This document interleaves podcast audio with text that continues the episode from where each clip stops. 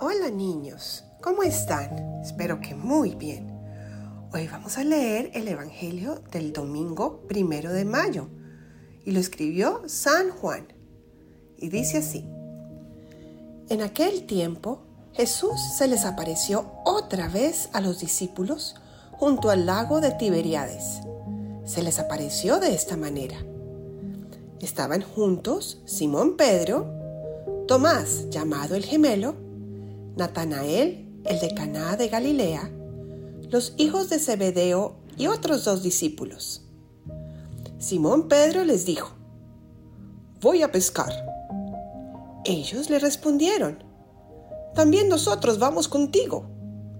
Salieron y se embarcaron, pero aquella noche no pescaron nada. Estaba amaneciendo cuando Jesús se apareció en la orilla pero los discípulos no lo reconocieron.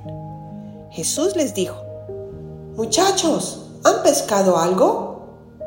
Ellos contestaron, No. Entonces Él les dijo, Echen las redes a la derecha de la barca y encontrarán peces. Así lo hicieron, y luego ya no podían jalar la red por tantos pescados. Entonces el discípulo a quien amaba Jesús le dijo a Pedro, es el Señor. Tan pronto como Simón Pedro oyó decir que era el Señor, se anudó a la cintura la túnica, pues se la había quitado, y se tiró al agua. Los otros discípulos llegaron en la barca, arrastrando la red con los pescados, pues no distaban de tierra más de cien metros. Tan pronto como saltaron a tierra, vieron unas brasas y sobre ellas un pescado y pan. Jesús les dijo, traigan algunos pescados de los que acaban de pescar. Entonces Simón Pedro subió a la barca y arrastró hasta la orilla la red, repleta de pescados grandes. Eran 153 y a pesar de que eran tantos, no se rompió la red. Luego les dijo, vengan a almorzar. Y ninguno de los discípulos se atrevía a preguntarle, ¿quién eres?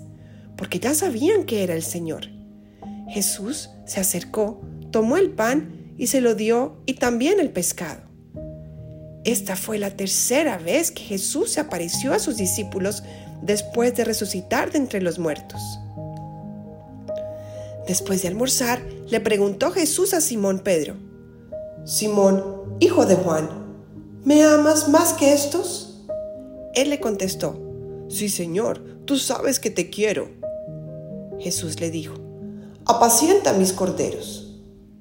Por segunda vez le preguntó, Simón, hijo de Juan, ¿me amas?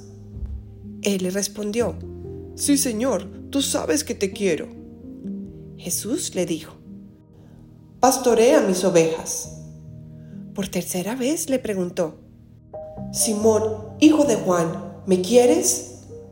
Pedro se entristeció de que Jesús le hubiera preguntado por tercera vez si lo quería y le contestó, Señor, tú sabes todo, tú bien sabes que te quiero.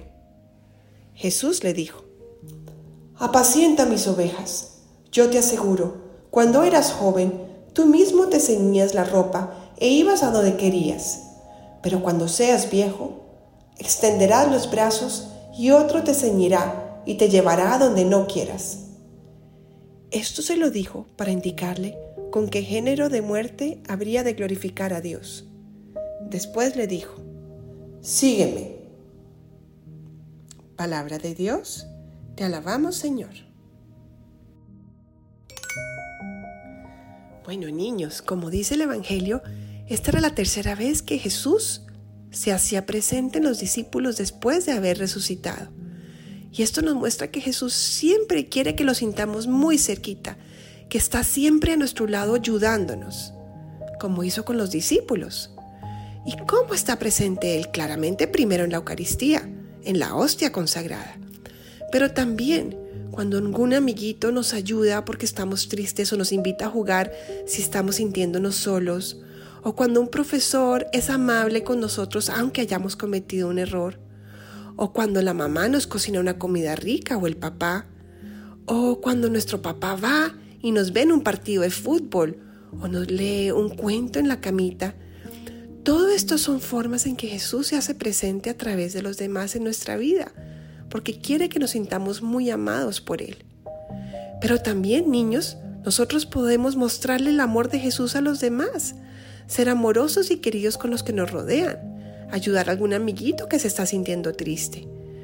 Por ejemplo, mandarle unas florecitas a alguien que está enfermo o una tarjetica hecha por nosotros, un dibujo bien lindo, o compartir nuestras onces con algún amiguito que esté solito. Todas estas son formas en que nosotros también podemos ser Jesús para los demás.